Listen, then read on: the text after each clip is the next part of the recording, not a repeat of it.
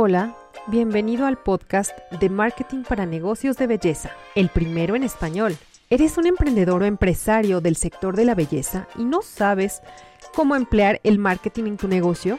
Soy Elo Ramirel, emprendedora y maestra en marketing digital, y seré tu anfitriona, pues me propongo resolver todas aquellas dudas que surgen en torno a cómo puedo subir mis ventas, darme a conocer en redes sociales, ¿O cuáles son las estrategias infalibles de marketing para mi negocio?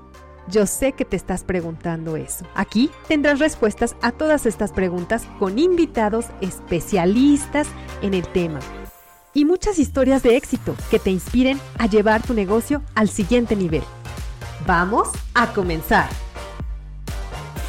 En este programa procuramos tener la mejor calidad, pero a veces hay fallas de origen que son imponderables nos disculpamos de antemano. Que disfrutes el episodio. Hola, hola, ¿cómo estamos? Muy buenos días, buenas tardes o buenas noches a la hora que me estés escuchando. Yo te doy la más cordial bienvenida a este podcast Marketing para Negocios de Belleza.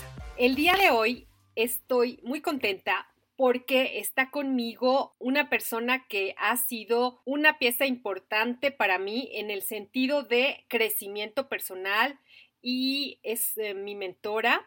Ella es Abril Nieto. Abril es especialista en eh, negocios multinivel, pero también tiene muchísima experiencia en organización, planeación, ventas y sobre todo el manejo de, clientes. Igual, me da muchísimo gusto tenerla aquí por segunda vez, por segunda ocasión.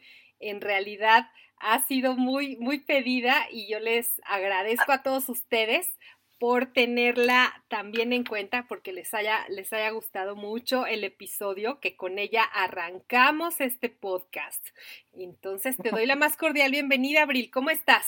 Hola Elo, pues muy contenta de estar nuevamente aquí en tu podcast. Me encanta estar con tu audiencia, estar contigo. Siempre las pláticas en este podcast se ponen bastante interesantes. Entonces, pues hoy vamos a hablar de temas súper interesantes, así que listísimo para aportar muchísimo valor. Excelente, Abril. Sí, definitivamente es muy, muy interesante y de hecho esta serie se llama Planifica y organiza tu negocio. Nosotros en este podcast para, para todas esas personas que son peluqueras, que son dueñas de estéticas y demás, realmente es muy importante sepan cómo organizarse. Normalmente en enero formamos propósitos, formamos ahí algunas metas y de pronto como que al 15 de enero o al 31 de enero pues ya esas metas como que ya se nos olvidaron o ya no sabemos cómo alcanzarlas, etc. Entonces, esta serie justamente vamos a hablar para que todas estas personas puedan alcanzar sus metas en el año y que no las abandonen a, mitad de año o en enero o en febrero, ¿verdad? Entonces, Abril, como tú sabes mucho acerca de este tema, Cuéntanos, ¿cómo comenzaste ese acercamiento a la organización y la planeación? Pues mira, la verdad es que yo siempre he sido muy organizada, es como un talento natural, pero yo empecé eh, desde muy chica a leer, me gustaba mucho, entonces eh, uno de los primeros libros de organización que leí fue el de Primero lo Primero, de Stephen Covey, ¿no? Y en este libro pues te habla acerca de un estilo de organización muy diferente a lo que tradicionalmente te comentan, ¿no? Porque normalmente te dicen, pues tienes que tener un calendario, tienes que tener una agenda, ahí pones tus actividades y entonces y con eso es como tú vas cuadrando las cosas. El tema fue que eh, me di cuenta que pues muchas veces tú tienes como que metas y esas metas pues no están alineadas con las actividades que haces día tras día, ¿no? Entonces, eh, una meta deja de ser meta porque se convierte en un sueño, así como algún día haré tal X o Y cosa, y me di cuenta que no solamente era tan importante tener una herramienta como también entender, entender que tenía que tener el mindset correcto para poder organizarme. Entonces, es ahí donde justamente cuando yo creo mi curso de organización, el de OPN, que es Organizar para Networkers, el primer módulo está basado en el mindset, porque entiendo que la parte más importante de la organización no surge en la herramienta, surge en la persona. Y es así como yo digo, bueno, ok, lo primero que tiene que tener una persona es clara y tener definido con precisión qué es lo que quiere hacer, no cómo lo va a hacer, porque mucha gente empieza así como que, como que qué herramienta voy a usar, dónde voy a poner mi fanpage o qué, qué ads voy a pagar, a quién voy a contratar para que haga no sé qué. Y la realidad es que muchas veces ni siquiera sabes por qué vas a contratar eso, ni siquiera sabes por qué abriste una fanpage, o no sabes por qué estás eh, tomando ese curso, simplemente te dijeron que eso te iba a servir y ya. Cuando no tienes claridad acerca de lo que quieres hacer en tu negocio y sobre todo también en tu vida, pues entonces te es muy difícil tomar decisiones. Y entonces es ahí donde aparece lo que yo le llamo andar como pollo sin cabeza, ¿no? de que andas corriendo por todos lados te vuelves el, bombero de tu casa donde ah, surge algo importante, allá vas y corres y entonces te dedicas a apagar fuegos, realmente no hay una intención de tu parte para poder lograr un objetivo, una meta, sino simplemente eres como un papalote en el viento, o sea, a donde soplen, allá vas. Y eso eh, fue lo que a mí me, me llamó mucho la atención cuando las personas querían organizarse, ¿no? El hecho de entender que muchas estaban como muy, muy enfrascadas en la parte de, buscar una herramienta, o sea, quiero que me digas cuál es la app que puedo poner en mi teléfono para que yo me organice. Pero si no tienes dirección, pues es como si te subieras un avión y dices, lléveme. ¿A dónde? Eh, no sé, solo llévame, ¿no?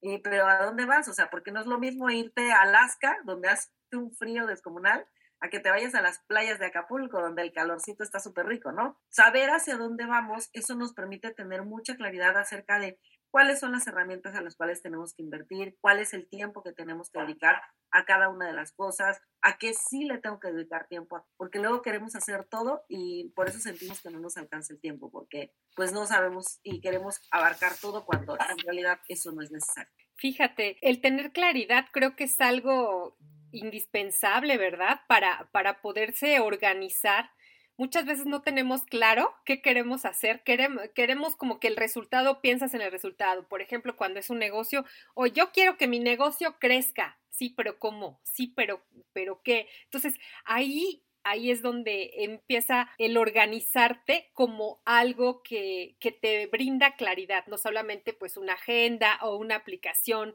para organizarse, ¿no? Eh, realmente no tiene, no tiene ningún sentido que tengas muchas agendas o que utilices la aplicación más eh, moderna si tú no tienes, no tienes claridad. Entonces, ¿cómo es un negocio con o sin organización? Bueno, para mí un negocio que no está organizado está como en modo supervivencia, ¿no? Eres de las que, ah, no tengo dinero y hay que pagar la renta, entonces buscas hacer algo, conseguir unos clientes y entonces terminas malbaratando tus productos, terminas eh, aceptando a cualquier cliente, terminas aceptando los términos y condiciones del, del cliente, porque luego el tema es que cuando tú no estás organizado, entonces, ¿qué pasa? Viene el cliente y te dice, oye, te puedo pagar esto, oye, pero es que yo cobro tanto, pues sí, pero te puedo pagar esto. Y como tienes esa necesidad, entonces aceptas lo que sea, ¿no? Y el negocio, en lugar de estar en tus manos, está en manos de los clientes o de las personas que llegan, ¿no? Y eso es un desastre porque finalmente tú no puedes determinar si vas a tener dinero extra o si vas a crecer o en qué vas a poder invertir. Para mí ese negocio desorganizado parte de que tú eh, normalmente siempre los primeros días del mes estás como flojeando y ya cuando llega la fecha límite para hacer los pagos, ahí es donde estás ahí, ah, mordiéndote las uñas y por favor, quiero, ¿no? Entonces, no necesitas estar así. Para mí un negocio organizado es un negocio que de entrada sabe cuánto quiere vender. O sea, a ver, con este negocio, ¿cuánto quiero facturar? ¿Sí? Entonces, ¿cómo quiero facturar? Quiero facturar vendiendo productos baratos, entonces tengo que ir por una estrategia de volumen.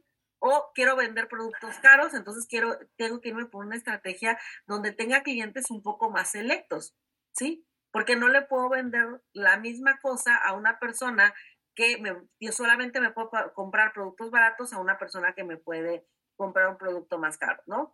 Eh, otra parte de que te das cuenta que un producto, que un negocio está muy bien estructurado es porque la persona que está dirigiendo el negocio tiene tiempo para ella misma, ¿no? Significa que tienes tiempo para salir con tu familia, tienes tiempo para irte a hacer manicure, pedicure o arreglarte, ¿sí? Porque también el tema es que muchas veces pensamos que el negocio debe de ser toda nuestra vida y es todo lo contrario yo tengo primero que elegir cómo quiero mi estilo de vida y sobre eso buscar un negocio que me permita tener ese estilo de vida, ¿sí? A veces, por X o Y razón, tú dices, bueno, ok, acepto estar en este empleo provisional porque pues tengo que arrancar con algo, eh, la regué, quebré mi otro negocio, algo salió mal y, o simplemente necesito capitalizarme y entonces haces cosas que a lo mejor no estaban dentro de tu línea. No está bien, no está mal, simplemente tú evalúas si te conviene, pero le das un tiempo.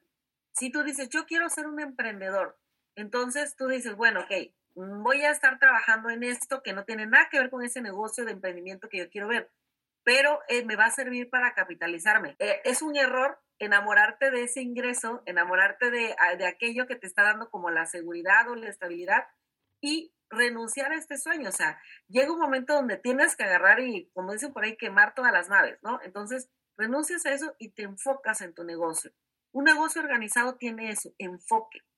Porque seguramente cuando a ti te empieza a ir más o menos, te va a llegar fulano y te va a decir, oye, pero es que también podrías hacer esto. Oye, pero es que también podrías hacer aquello. Oye, pero mira, acá también hay esta oportunidad. Y si tú no tienes claridad hacia dónde vas y no tienes tus metas bien establecidas y no estás organizado, todo te va a parecer brillante. Y es ahí donde aparece el efecto del oro brillante, ¿no? Entonces vas persiguiendo el objeto brillante cuando te olvidas de apostarle a tu proyecto. Y la organización lo que te permite, uno, tener claridad y segundo, tener enfoque. Estos dos puntos son cruciales en un negocio, porque cuando tú tienes claridad, eres capaz de decir, aunque se vea muy brillante la otra oportunidad, lo que te comente, no quiere decir que no lo sea, probablemente sí lo es, pero tú tienes un sueño y tienes una meta que seguir, entonces sigues en tu camino, porque confías en ese proyecto. Y lo segundo, el tener enfoque quiere decir que vas a dedicar el tiempo necesario y los recursos que se requieren para lograr esa meta que estás buscando.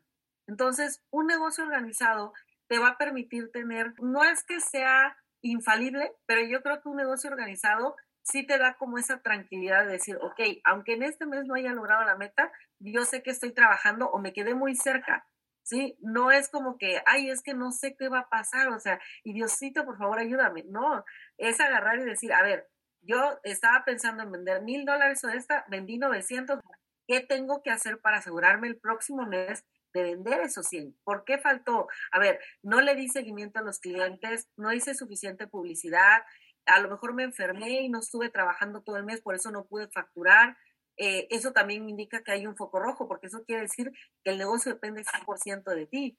Entonces, buscar una manera de que, aunque tú, ahorita es por una cuestión de enfermedad, por poner este ejemplo, ¿no? Pero ¿qué tal si me quiero ir de vacaciones? Si me voy de vacaciones, ¿voy a dejar de facturar? No, ¿verdad? Entonces, busco una alternativa donde yo pueda seguir atendiendo a mis clientes sin que yo esté presente, ¿sí? O si yo no quiero delegarlo, bueno, entonces, ¿qué tendré yo que hacer para poder asegurarme de, de, tener seguro ese ingreso para cuando yo quiera hacer algo y no pueda estar presente en mi negocio, ¿no? Bien, enfoque y claridad, eso es algo que son esenciales o son elementos esenciales de una organización. Eh, y tú comentaste que para poder organizarte, pues necesitas tener unas metas. ¿Cómo, así rápidamente, cómo se estipulan o cómo se establece una meta? Bueno, mira, para mí la primera vez que vas a, vas a establecer metas, si nunca has establecido una meta, la meta básicamente es, como decimos aquí en México, a ojo de buen cubero. Es decir, yo creo, yo tanteo, pues más o menos pienso que esto podría ser, porque no tienes absolutamente ningún punto de referencia. Entonces, lo que haces es como, no sé si, bueno, mamá hace muchos años, cuando yo estaba chica, me acuerdo que a ella le gustaba el corte y confección. Entonces, yo me admiraba mucho porque luego mamá extendía la tela sobre una mesa que teníamos en la cocina muy grande y de repente empezaba a marcar un puntito. Y cuando venía yo a ver, ya tenía un vestido, ya tenía una falda, ya tenía un short. Y yo decía, ¿cómo es posible que de esa tela así tan grande, de repente, pues ya tenga la forma, ¿no? Y ella siempre me hacía esta, este, este comentario, me decía, es que tienes que tener un punto de referencia, porque sobre ese punto es donde empiezas a trazar los demás. Lo mismo es para la meta. Tienes que poner un punto de referencia. Entonces, tú dices, bueno, este mes quiero facturar 100 dólares. Ok, porque nunca he hecho una meta y quiero ver que si puedo facturar eso. Si tú facturas 500 dólares, te vas a dar cuenta que a lo mejor pusiste una meta mucho más chiquita de lo que podrías hacer. Pero ya tienes un punto de cooperación. Si facturas solo 20, entonces te darás cuenta que a lo mejor la meta la pusiste muy elevada. Entonces la vas ajustando. En un año, en un inicio, o sea, para mí cuando me dicen, oye, ¿cuánto tiempo yo puedo saber, ya tener la certeza de una meta? Es muy difícil saberlo porque depende de muchos factores, pero para mí el tiempo promedio, si tú cada mes estás planteando metas, es un año. ¿Por qué, ¿Por qué un año? Porque cuando inicia el próximo ciclo del año anual, si empezaste en enero, puedes tener el comparativo de enero. Si empiezas en febrero, tienes el comparativo de febrero del año pasado. ¿Por qué? Porque en un año los negocios tienen ciclos. Hay meses en los que vendes más, hay meses en los que vendes menos, hay meses en los cuales se mantiene estable y hay meses donde se cae la venta. ¿Sí? Entonces, tú cuando tienes tu negocio, debes de conocer en qué puntos tu negocio tiene un repique, así como esta, esta parte de que tienes algo que, que crece considerablemente y en qué puntos de tu negocio tienes un hundimiento y en qué meses de tu, de tu negocio se mantiene más o menos estable. Yo hace tiempo cuando estaba en, vendía yo productos de belleza estando en una empresa multinivel, para mí las mejores temporadas, o sea, noviembre, diciembre, era el, el, mejor bimestre del año. O sea, ahí vendías lo que no habías vendido prácticamente en todo el año, ¿no? La peor temporada era verano, cuando los niños salían de vacaciones, todo el mundo, porque los productos que yo vendía no eran productos de primera necesidad, ¿sí? Estaba, la prioridad estaba salir de vacaciones, la prioridad estaba darle de comer a la familia porque venía gente de visita o comprarle los útiles a los niños. Entonces, julio y agosto era crítico. O sea, yo sabía que mis ventas iban a estar bajas. Meses donde más o menos repuntaba 14 de febrero, 10 de mayo, por el tipo de producto que yo vendía, ¿sí? Que eran cuestiones de maquillaje y cuidado corporal. Pero, por ejemplo, yo tenía amigas que estaban en, en multiniveles donde vendían cosas para bajar de peso. a diferencia de mí, por ejemplo, enero y verano, que eran críticos, a ellas les iba súper bien porque en enero todo el mundo quiere bajar de peso, porque en enero todo el mundo dice, ahora sí, les llegó la Barbie y todo esto. Entonces, ellas vendían muchísimo. Y para verano, pues la famosa operación bikini, ¿no? ¿Sí? Entonces, mientras que a mí me iba mal en vacaciones, Semana Santa, verano, enero, ¿sí? A ellas les iba muy bien. Entonces, por eso tú tienes que ir viendo eh, durante un año, es irte estableciendo metas y viendo cuál es el resultado que tienes a un año vista, tú ya vas a tener mayor certeza de cuál es la meta que te puedes fijar. Claro, entonces una meta es un punto de referencia, como tú bien dijiste en tu ejemplo, para sacar un vestido, un saco o lo que queramos, tienes que poner ese punto de referencia. Después tienes claridad y te enfocas pues en, en, en obtener este, este objetivo. Entonces, una vez que hiciste eso, bueno, pues entonces sí, ahora vas a organizarte. Pero, por ejemplo, una, una persona que es como maquillista o que es peluquera o que, bueno, vaya, es independiente, ella misma es su negocio, ¿cómo es que se puede organizar? Porque tú bien, tú dijiste que tu negocio tiene que trabajar para ti, no tú para el negocio, es decir, facturar aunque tú no estés. Eh, ¿Qué les recomiendas, por ejemplo, si esas personas se quieren organizar de tal forma que todo el año tengan ingresos? Ok, si se quieren ir de vacaciones, si a lo mejor tienen una emergencia, ¿cómo organizarse para que ese ingreso sea, sea constante y no se queden en ceros? Bueno, lo primero es que tú tengas una meta de cuánto quieres tú generar, ¿sí? Entonces, por ejemplo, tú dices, bueno, yo por mis cortes de cabello, por la venta de mi negocio de cosméticos, eh, quiero, o, si yo quiero maquillar, me gusta maquillar, bueno, entonces, ¿cuánto quiero generar por eso? O sea, yo digo, bueno, yo quiero, supongamos, 5 mil pesos al mes. Ok. De ahí lo siguiente es decir, bueno, ¿cuánto voy a cobrar por ese servicio? Supongamos que sea un maquillaje, ¿no? Tú dices, yo voy a cobrar 500 pesos por maquillar. Ok, bueno, muy bien. Si vas a cobrar 500 pesos, en teoría sería 5 mil entre 500, tendrías 10 personas que te paguen 500 pesos y ya tendrías los 10 mil. Pero eso es un grave error organizarse así, porque no estás considerando absolutamente nada de los gastos. Tú tienes que agarrar y organizar tu, bueno, ok, yo cobro 500 pesos, como es un servicio y si yo lo estoy haciendo, hay un gran margen de ganancia, pero también hay un desgaste de producto, hay gastos de transportes, a lo mejor gastos de comida, cualquier otro gasto que se pueda incurrir por prestar ese servicio y lo tengo que considerar. Entonces, tal vez en lugar de estar consiguiendo 10 clientes al mes, tal vez tenga que conseguir 12 o 14 clientes para que me quede una ganancia neta de los 5 mil y cubra parte de mis gastos, ¿no? Que a lo mejor suponiendo sean 2 mil pesos. Entonces, eso es uno. Lo segundo es que yo tengo que saber qué tan hábil soy, ¿sí? Porque, por ejemplo, yo digo, bueno, yo quiero trabajar medio día nada más, todos los días, de lunes a, a viernes. Pues entonces ahí estás limitando tu rango porque sabemos que el maquillaje normalmente cuando se requiere es para los fines de semana, porque es cuando hay bodas, 15 años, las grabaciones, los, todos los eventos que se requieren, porque la mayoría de la gente trabaja de lunes a viernes. Entonces, yo tengo que aceptar que mi trabajo probablemente sea de tarde-noche, en las mañanas va a ser muy difícil que alguien me contrate, no imposible, pero va a ser muy difícil, y que voy a tener que estar trabajando los fines de semana, ¿no? Entonces, yo tengo que organizarme y decir, bueno, de todo el año, ¿qué días yo fines de semana me voy a tomar? Entonces, clausurarlos y avisarle a tus clientes de antemano que esos días tú no vas a estar trabajando. Todos los demás, lo que ellos gusten, ¿no? Entonces, Incluso hasta les puedo decir que les puede salir mejor porque si tú te quieres ir de vacaciones, pues te irías en una fecha entre semana, eh, encontrarías el lugar todavía mucho más disponible para ti, te saldría mucho más barato. Y en las fechas altas, que son las vacaciones donde tú tentativamente tendrías trabajo, pues te preparas para saber que vas a trabajar porque ahí es donde tú vas a ganar más. Ahora, por otro lado, para que tú puedas generar mayor ingreso en tu negocio, necesitas especializarte.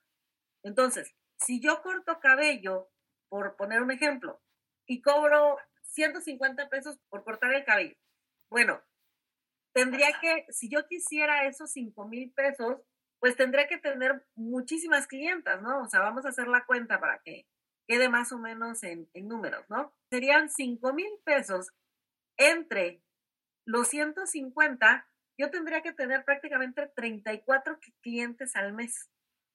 34 cortes. Ajá, 34 cortes que yo tuviera, que yo hiciera. Pero ¿qué pasaría si yo, en lugar de, de, cobrar 150 pesos, yo cobrara 250 pesos? ¿Sí? A esos 5 mil, pues yo simplemente tendría que dividirlo entre 250 pesos y eso dice que yo tendría que tener 20 clientes al, al mes para que yo genere esos 5 mil pesos, ¿no? Lo que tú tienes que hacer es preguntarte, o sea, ¿cómo puedo hacer para hacer un servicio de mayor eh, nivel? ¿Cómo puedo proporcionarle a mi clienta una mejor experiencia? En, o sea, no nada más se siéntate, casi casi te ahorco con la manta esta que te ponen y ya te echan agua, toda te mojo y ya te corto el cabello y listo, fuera, ¿no? ¿Qué tendría yo que hacer para, para elevar ese servicio?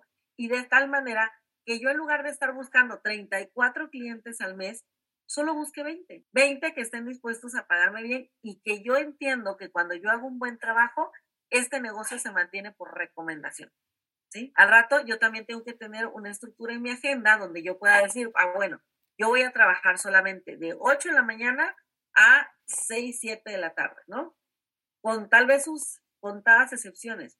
Porque luego lo que pasa con los estilistas o con la gente que se dedica a este tipo de negocios es que como están al día, como están, pues lo que caiga. Oye, pues que solamente fue a las 11 de la noche, pues a las 11 de la noche te recibo, ¿no? Y entonces ellos dicen, es que yo no tengo control de mi tiempo ni mi agenda porque pues tengo que estar aquí sentada esperando a que vengan a, a, que se corten el cabello.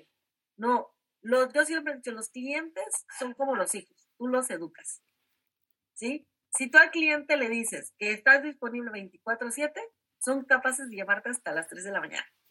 Si tú al cliente le dices solamente atiendo hasta las 8 de la noche, o tal vez sí te pueda atender después de las 8 de la noche, pero ya el corte ya no te va a costar 250, te va a costar 400 pesos.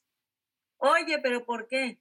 Porque tengo que usar la luz, porque tengo que usar mayor electricidad, porque tengo que quedarme más tiempo, me tengo que ir en taxi, a lo mejor si no tengo vehículo, le tienes que agregar esos gastos adicionales, no los vas a absorber tú, ¿sí?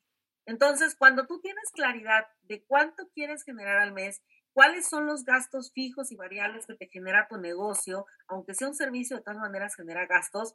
Y la parte principal es cuánto quiero yo cobrar por ese negocio, por ese servicio. Entonces, mucha gente tiene miedo a cobrar alto, a cobrar eh, productos high ticket o cobrar bien. Pero la realidad es que la competencia más reducida está en, está justamente, o sea, la libertad de tener buenos clientes está cuando cobras más, porque la competencia más difícil está, está cuando compites con precios pequeños. Sí, pero es que, oye, pero es que este, acá me cobran 130 y acá me cobran 125. Son 5 pesos. Pues sí, pero si estás compitiendo por precio, el, en los estatus más bajos, la gente es muy sensible al precio. En cambio, si tú elevas tu precio, no solamente porque se te pega la gana eh, elevar tu precio, sino porque elevas la calidad, porque te capacitas, porque te entrenas, porque tu trabajo lo vale, ahí no vas a tener competencia, vas a ganar lo que tú quieras y te vas a poder organizar como tú mejor lo elijas, teniendo tiempo para ti, para tu vida y para tu negocio. Oye, qué interesante eso de, oye, y si, si quieres que te atienda después o te atienda un domingo que yo no abro, bueno, pues entonces te va a costar tanto. Pero como tú bien dices, el servicio va a ser diferente, como de un servicio premium, ¿no? Un servicio en donde, bueno, tú llegas, te ponen ahí tu, tu batita o tu cubridor, como se, como se llame, y entonces te ofrecen el cafecito o te colocan una, em, ¿cómo se llama? Una cuellera antiestrés, se me ocurre, ¿no? Entonces eso ya es diferente a que eh, vayas a un lugar en donde te cortan el pelo en, no sé, tres minutos y te mandan mojada, ¿no? y, ya, ya, el que sigue. Entonces, claro, si queremos tener una, una meta monetaria, pues tenemos que ver también la forma de mejorar nuestro, nuestro servicio. Entonces, ese es el impacto que tienen los clientes, ¿no? Muchas veces pensamos que vamos a perder clientes. ¿Tú qué opinas con eso? ¿Que vas a perder clientes cuando subes tus precios o más bien que vas a conseguir mejores clientes? Mira, yo siempre he dicho de que el dinero que paga la gente es proporcional al interés que tienen en, en, en lo que quieren adquirir, ¿sí? Si una persona le cuesta pagar 100, 200 pesos sería lo equivalente más o menos a, no sé, como 10 dólares, 5 dólares, ¿sí? Es una persona que realmente no le interesa, ¿sí? Los clientes VIP, los clientes que pagan más, parte de, del servicio, la calidad, la atención, los detalles. Entonces, tú tienes que esforzarte más en esto, más que tratar de convencerlos, porque la, única forma que vas a convencer a un cliente que te paga poco es dándole una rebaja o un descuento. Entonces tú pierdes, ¿sí? Porque cada vez tienes que ganar más, tienes que ganar más y tienes que ganar, o sea, porque tienes que hacer más clientes porque cada vez estás cobrando menos, ¿no? Claro, es por volumen, ¿no? O sea, estás, estás trabajando como por volumen y pues no, no, bueno, creo que muchas veces cuando son servicios, vaya, no podemos trabajar como por volumen porque pues estamos compitiendo con precio y en ese nivel hay mucha competencia, entonces hay que despegarse de esa competencia haciéndonos pues diferentes, diferenciándonos. Oye, Abril, y por ejemplo, tú alguna, alguna anécdota que tú tengas de alguna persona o alguna empresa que denotó y que tú identificaste inmediatamente como falta de organización y que tú de alguna forma pusiste ahí tu granito de arena para que para que cambiara eso? Pues yo te puedo decir con mi propio negocio, o sea, antes cuando yo salía a vender, pues yo iba a ofrecer los productos y pues ahí cuando me puedas pagar, ¿no? Y de verdad que esa frase te la aplica la gente, cuando puede y cuando quiere te paga. Entonces, algo que yo aprendí con una de mis coordinadoras fue lo siguiente, me decía, si el Oxxo, si el Chedraui, si cualquier tienda, tú vas y, y, quieres comprar y te dice, oye, pero es que me falta un peso, oye, pero es que eh, no te puedo pagar ahorita completo, te lo pago la siguiente quincena, la respuesta es no. Ya están establecidas las políticas, los procedimientos, entonces los empleados se tienen que adaptar a eso. A veces a nosotros como emprendedores independientes se nos olvida que nosotros somos los dueños de nuestro negocio. Por lo tanto, es nuestra responsabilidad poner políticas y procedimientos que tenemos nosotros mismos que respetar.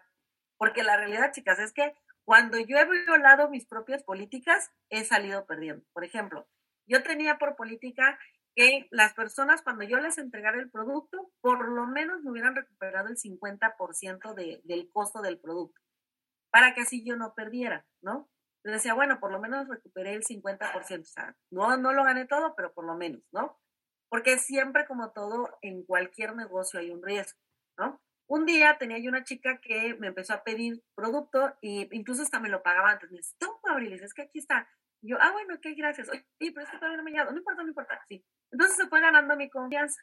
Después empezó que le pasaba yo el catálogo y me decía, ay, dices que esto está muy bueno, me gustaría. Y como yo vi que era buena paga, ¿sí? Aparentemente, pues entonces, ¿qué pasó? Me confié, desbloqueé esa política, la, la, fragmenté, yo dije, no, la quebranté porque dije, bueno, es que, mira, siempre me paga, es buena onda, no sé qué. Y al rato le solté dos mil pesos de producto por 100 pesos que me dieron. Pregúntame si recuperé algo más de eso. No recuperé nada. Porque después de eso, en, aquel entonces cuando eso me pasó, estaba yo trabajando en un centro comercial, ella metió su denuncia como a la semana y ya nunca más en la vida la ver, ¿no? Entonces, parte importante de que tu negocio funcione y que se mantenga organizado es que tú tengas políticas y procedimientos de venta, de cobro, de entrega de producto, de, tiempo de servicio, esos son, es como tener lineamientos y cualquier negocio que funcione y que se perdure en el tiempo los tiene. Los negocios que no, no tienen esto tienden a fracasar. ¿Por qué? Porque el cliente piensa del emprendedor. Es que por mí comes, casi, casi, ¿no? Y, y sí, no, no, o sea, porque esto es un ganar-ganar. Si yo te ofrezco un servicio, yo te ofrezco una solución a un problema que tú tienes, pero también tengo eh, el derecho para recibir ese pago, eso que me están diciendo, ¿no? Entonces, pues, ¿qué te puedo decir? Para mí, la verdad es que mantener políticas y procedimientos ha sido de las cosas más maravillosas que yo he podido descubrir.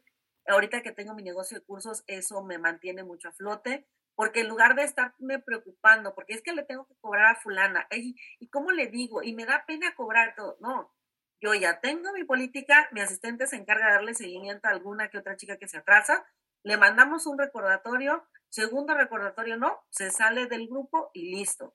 Ya. Y nos preocupamos mejor por conseguir clientes que sí paguen y me preocupo más por estudiar y darle contenido a mi gente que, que le funcione, brindarles recursos y atender a la gente que sí quiere pagarme. Eso de que vas a perder clientes, yo te pregunto, ¿en serio vas a perder clientes o, vas a ganar tranquilidad? Porque tener clientes, que luego para colmo males, estos clientes son súper quisquillosos, súper exigentes, te roban muchísimo tiempo y luego ni siquiera te pagan a tiempo. En el mejor de los casos sí te pagan, porque hay quienes de verdad se ponen muy especiales y al final ya no te quieren pagar y no debe ser así, ¿no? Desde luego.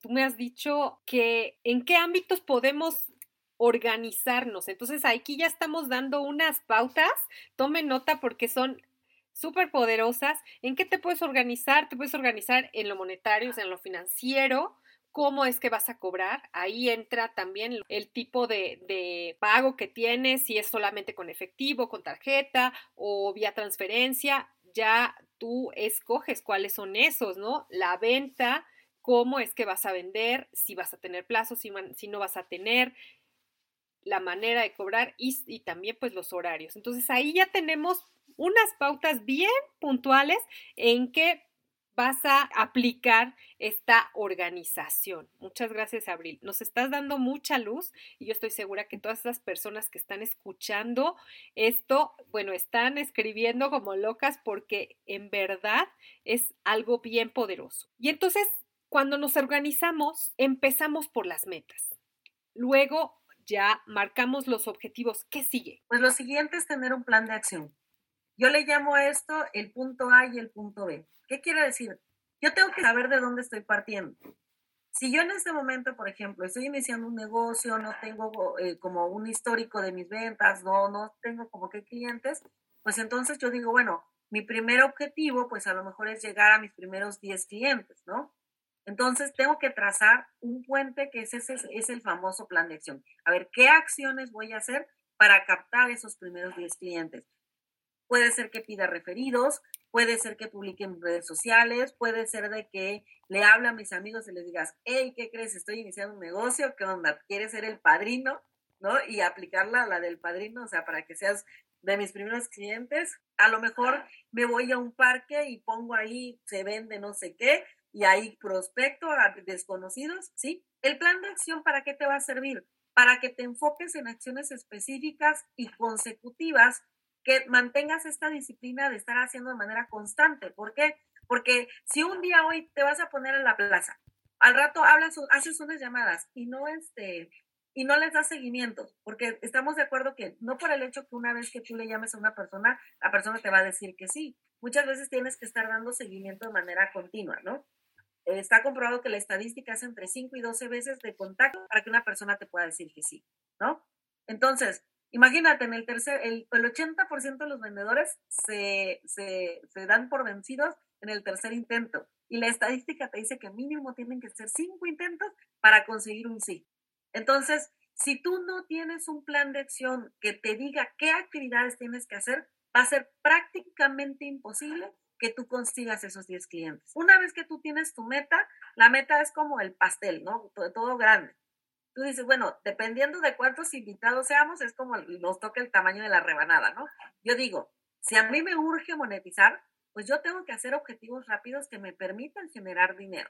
Si yo digo, bueno, tengo un colchón, no, no, me, no, no me apremia tanto monetizar, puedo a lo mejor implementar cosas que sean un poquito más tardadas, pero más efectivas, ¿no? Y el plan de acción es lo que te va a decir qué es lo que tienes que hacer, cuándo lo tienes que hacer para alcanzar esos objetivos que te vas planteando. Ok, sí, definitivo. Tienes que accionar. Es decir, una meta, pues ahí está tu meta, ahí está. Ya no, le, ya no le vamos a llamar sueño porque ya es algo más material, es algo que ya pusiste numeritos e incluso le pusiste, bueno, pues para este año, para este semestre, etcétera. Y entonces tú nos hablas de ese, de ese plan de acción, que consiste en qué? En acciones que repites constantemente, pero hay algo muy importante. También tienes que determinar cuáles son tus, eh, tus acciones más importantes, aquellas que son fundamentales para que tu negocio pues camine, ¿no? Sí, eso se llaman actividades claves, que son como núcleo de, el núcleo de tu negocio, lo que hace que funcione. Pero cuando tú has hecho, has sido como el mole, el ajonjolí de todos los moles, has hecho de todo y no has medido nada, es muy difícil que tú sepas cuáles son las actividades claves. Porque dices, o sea, sí siento que mi negocio funciona, pero no sé por qué funciona. Hago tantas cosas que la verdad no sé qué, o sea, no sé qué de todo esto funciona o si la mezcla de todo esto de ahí resulta algo, ¿no? Entonces, lo que yo les sugiero es que separes un tiempo donde te dediques específicamente a ciertas actividades, de ese montón de actividades que estás haciendo, dedícate, por ejemplo, un mes. A ver, este mes voy a hacer esto y observo el resultado.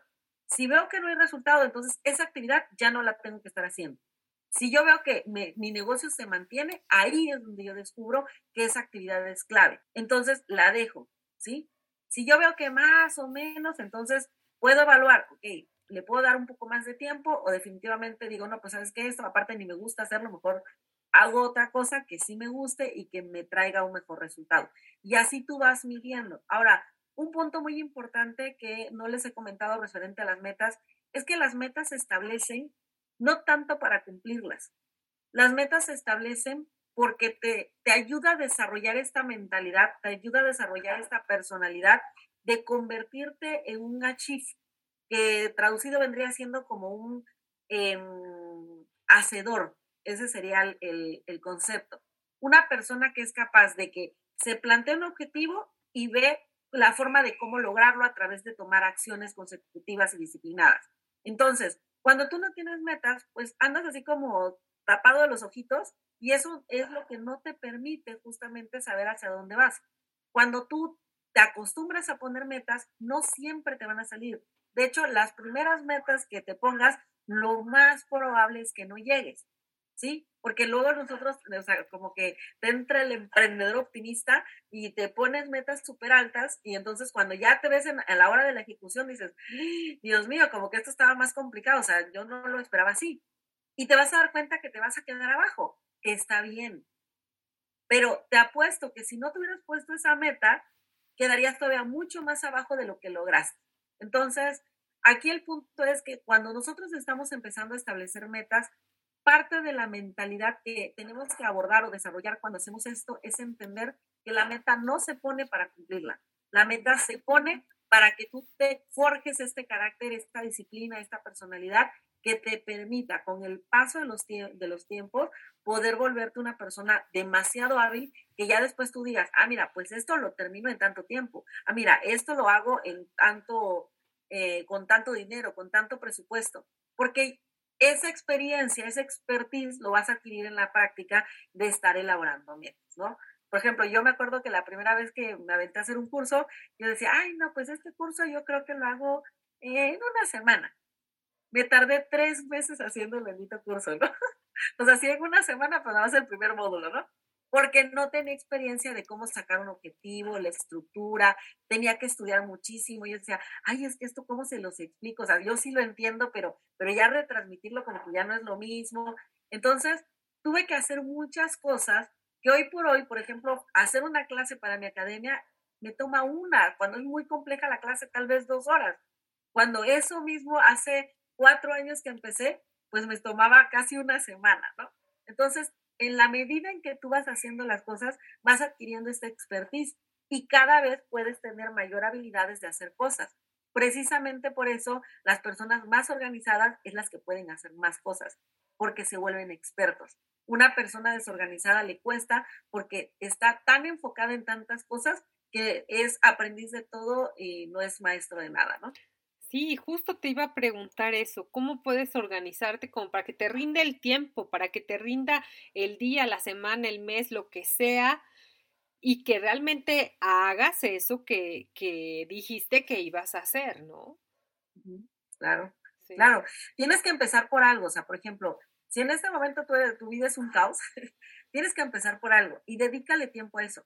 Conforme tú vayas practicando, te vas a volver cada vez más experto ya después le agregas otra cosa, practicas eso y entonces como que vas recorriendo, a lo mejor esto antes te tomaba cuatro o cinco horas hacerlo, ahora te toma dos.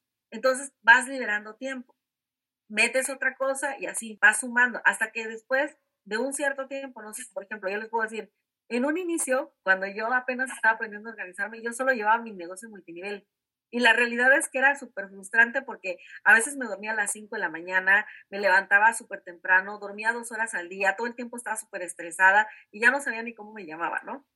Hoy por hoy, o sea, tengo mi, mi, mi comunidad de, de Organice Monetiza en Facebook. Estoy abriendo mi canal de YouTube. Acabo de terminar de escribir mi libro y quiero lanzarlo ahorita en físico. Voy a empezar nuevamente un negocio multinivel me fui de viaje el fin de semana, ¿no? Tengo tiempo para jugar con mi sobrina, tengo tiempo para consentirme a mí y hacerme mis baños de exfoliación o de remojar mis piecitos o dormir una fiesta. ¿Cómo es que antes nada más podía llevar un negocio que casi me estaba matando y hoy ya puedo dedicarme a hacer otras más cosas? Porque justamente aprendí que el secreto de la organización está en que tú te vuelvas maestro de lo que quieres, ¿sí? Pero la maestría no la vas a obtener de la noche a la mañana, te va a tomar un tiempo. ¿Qué tanto tiempo? Pues depende de tu habilidad, depende de qué tanto practiques, depende también de qué tanto te emocione y te guste, porque la realidad es que cuando te gusta algo, pues como que estamos más abiertos a, a practicar y aprender. Sí, depende de cada persona. Pero si te enfocas en especializarte en esas cosas que te gustan o en que te gustan o que quieres volverte experto porque forma parte base o, o estratégico de tu negocio, de tu vida personal, ahí es donde vas a empezar a ver resultados. Dijiste algo poderosísimo, que el secreto de la organización es que te vuelvas experto o maestro en algo, no aprendiz de todo. Y es muchas veces lo que nos pasa o pasa también con las, eh, las personas independientes o las que tienen un negocio, que quieres abarcar tanto y quieres que todo mundo sepa que haces cortes, que haces manicure, que haces pedicure, que también haces exfoliaciones y que también eh, depilas, etcétera, etcétera, etcétera. Y para que digan que tengo una amplia variedad de servicios. Pues sí, pero no siempre es lo mejor, ¿no? Ya nos, ya nos yo, yo les voy a decir algo que mata a la organización de los emprendedores. Y es esta creencia de es que yo lo puedo hacer. Yo les digo, el hecho de que tú lo puedas hacer no significa que lo tengas que hacer. Voy a poner un ejemplo. Viene una amiga que es diseñadora porque quiero que me haga plantillas, porque quiero cambiar y, y rebrandear algunas cosas de mi marca, ¿no? ¿Lo puedo hacer yo? Por supuesto que lo puedo hacer yo. Incluso ella me dijo, Abril, dice, es que ya tienes muy estructurada bien tu marca, o sea, tienes tus colores, tu tipografía, todo. Yo le dije, sí. Y ya le dije, mira, pero quiero esto, esto, esto. Me dice, ah, mira, pero si te metes a tal página y buscas, ahí lo puedes hacer. Luego, sí, yo sé que yo lo puedo hacer, pero la realidad es que no tengo ganas de hacerlo. No porque en este momento estoy trabajando para darle mejor estructura a mi academia, Estoy trabajando por mejorar la oferta, por crear mejores bonos, porque la experiencia de mis alumnas crezca y sea mejor. Y mi tiempo vale más en eso que en estar buscando iconitos para que se vea bonito el banner de mi marca. Prefiero mejor delegárselo a una persona que es experta, que sabe que a lo mejor eso mismo yo lo puedo hacer, pero a mí me va a tomar cinco o seis horas y a lo mejor a ella le toma una hora. Si es cierto, voy a tener que invertir dinero, pero yo prefiero ese tiempo, esas cinco o seis horas que me va a tomar a mí escoger todos estos iconos y los colores de la marca y todo, prefiero invertirlas en seguirles sumando a lo que a mí me mm. suma en mi negocio, que es hacer ofertas y que es preparar mejores clases y experiencias para mis alumnas. ¿Sí? Entonces, tú tienes como, como emprendedor que ser muy selectivo en dónde quieres enfocar tu tiempo y a qué le quieres sumar. Porque muchas veces dices, que si yo lo hago me va a salir más barato. Pues sí, pero aquí viene el dicho de las abuelitas que lo barato sale caro, ¿no? Porque el tiempo que tú le dedicas a, a estar haciendo cosas que no son de tu expertise y que no son ni siquiera de tu negocio, es tiempo que le robas a hacerte eficiente en aquella actividad que la cual te quieres especializar y que sí te va a generar dinero, ¿no? Entonces a veces es mejor invertir.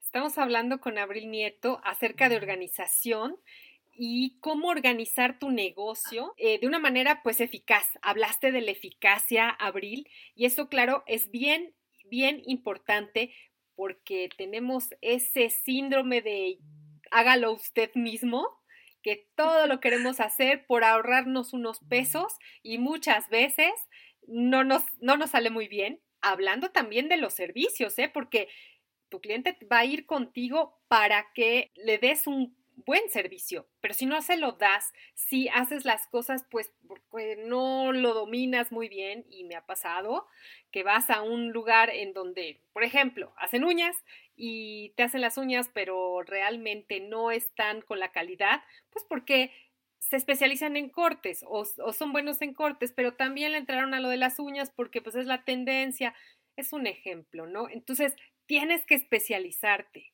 especialízate, da el mejor servicio y de esa manera vas a ser más eficaz, ¿verdad, Abril? Fíjate que ahorita que dijiste esto me acabo de recordar, tengo una chica que me pone mis uñas, hace unos trabajos preciosísimos y me encanta siempre que a poner, pero sacar una cita con ella, a su la tienes que pedir como una semana y media antes, porque la tiene súper llena. Entonces el otro día que, la última vez que fui con ella, estaba justamente chismeando al respecto. Le digo, oye, ¿cómo haces para tener tu agenda llena? Me dice, solo me dedico a poner uñas. Lo que a mis clientas, lo que mis clientes aman de mí es que tengo tanta práctica que uñas que en otros lugares tardan 5 o 6 horas en ponérselos, yo se los pongo en hora y media.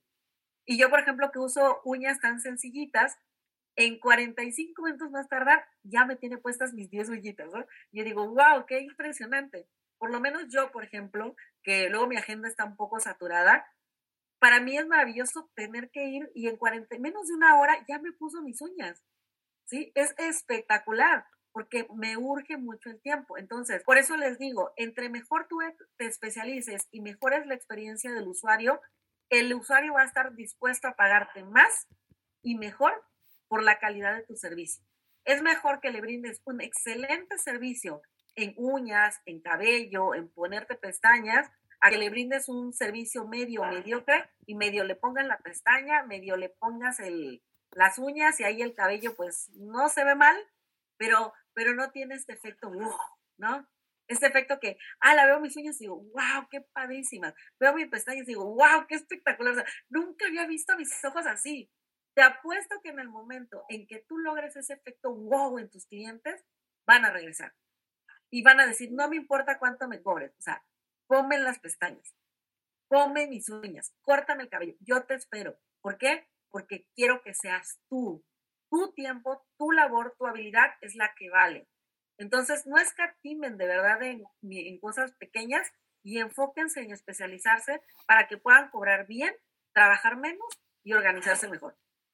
Es correcto. Bueno, no lo, no lo pudiste decir mejor. es, es, es, maravilloso, maravilloso el condensar todo, e, toda esta organización y todo esto que estamos hablando en estas pocas palabras. Así que pongan mucha atención a lo que estamos diciendo aquí con Abril.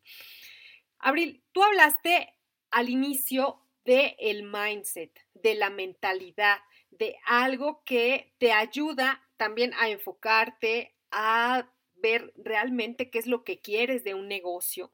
Entonces, yo te quiero preguntar si tienes alguna, em, no sé, rutina matutina o, rutina nocturna que te ayude también a organizarte y a enfocarte, porque también esa es una, una habilidad que debemos de, desarrollar, ¿no? Sí, de hecho, eh, cuando yo empezaba justamente la parte de, de, querer trabajar mi mentalidad y la parte de como de empezar a destacar más como emprendedora, más estructurada, una de las cosas que aprendí, la rutina Sabelé es una, eh, también se le conoce como los seis o saber de vida.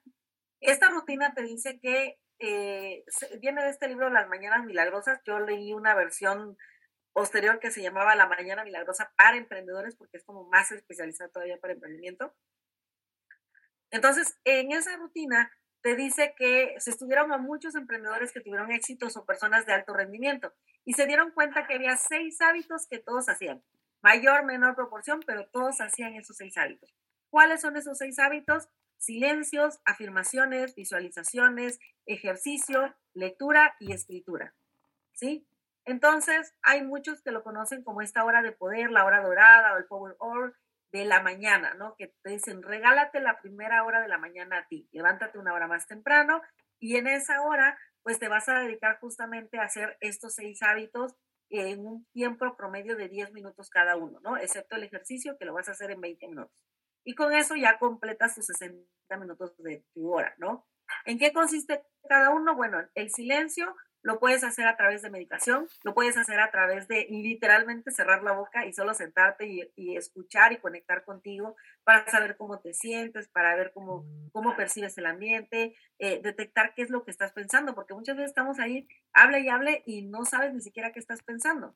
Eh, por otro lado, tenemos la parte de eh, el silencio también lo puedes hacer a través de oración, de conectarte con este lado espiritual, con tu religiosa, ¿sí? Podría ser las tres formas que te me recuerdo en este momento que podía yo practicar el silencio.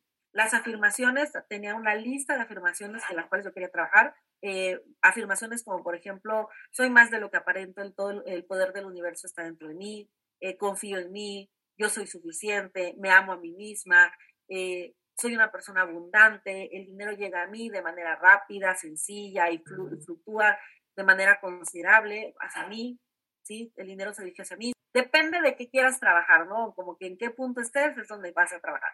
Em, de ahí en la parte de la visualización, pues eh, me gusta mucho la herramienta del tablero de visión. Entonces yo tenía mi tablero de visión, me senté, y así como yo decía, bueno, eh, yo quiero escribir un libro, quiero tener un negocio exitoso por internet, quiero tener alumnos alrededor de todo el mundo y así todos los días, ¿no? Y le metía como esa intención, porque no nada más es visualizar por visualizar, no, te tiene que emocionar, o sea, te tienes que sentir exitosa, te tienes que sentir que estás impactando al mundo, que estás convenciendo a las personas, que estás vendiendo, que están llegando las cosas a ti, ¿no?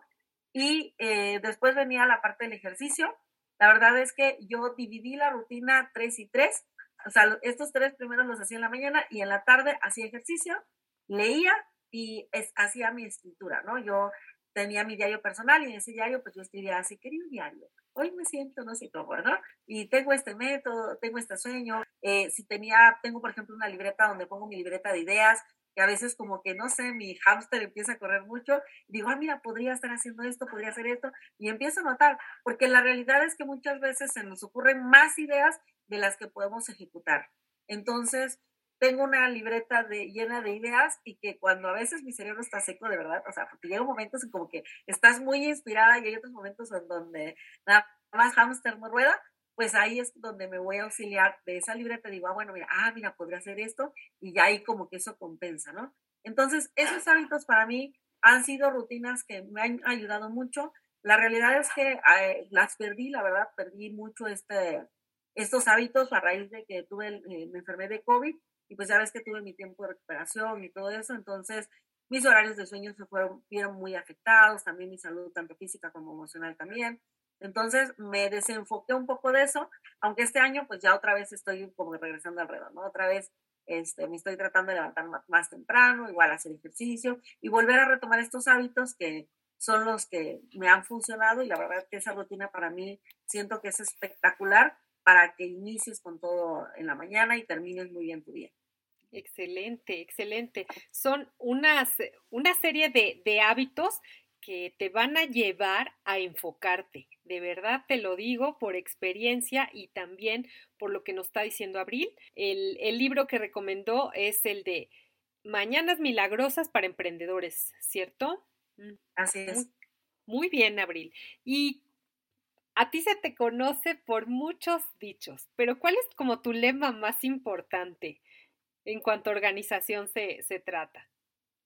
Mira, yo acabo de sacar uno nuevo que digo, bueno, es que la, la vida es demasiado bella como para no vivirla.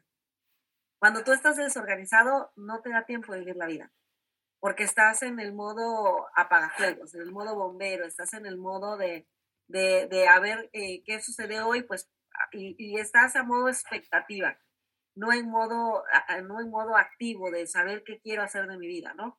Entonces, para mí es eso, o sea, en cuanto a organización, yo creo que la organización es, es la habilidad, una de las habilidades más importantes para que tú puedas vivir tu vida en plenitud. Para mí eso es la organización.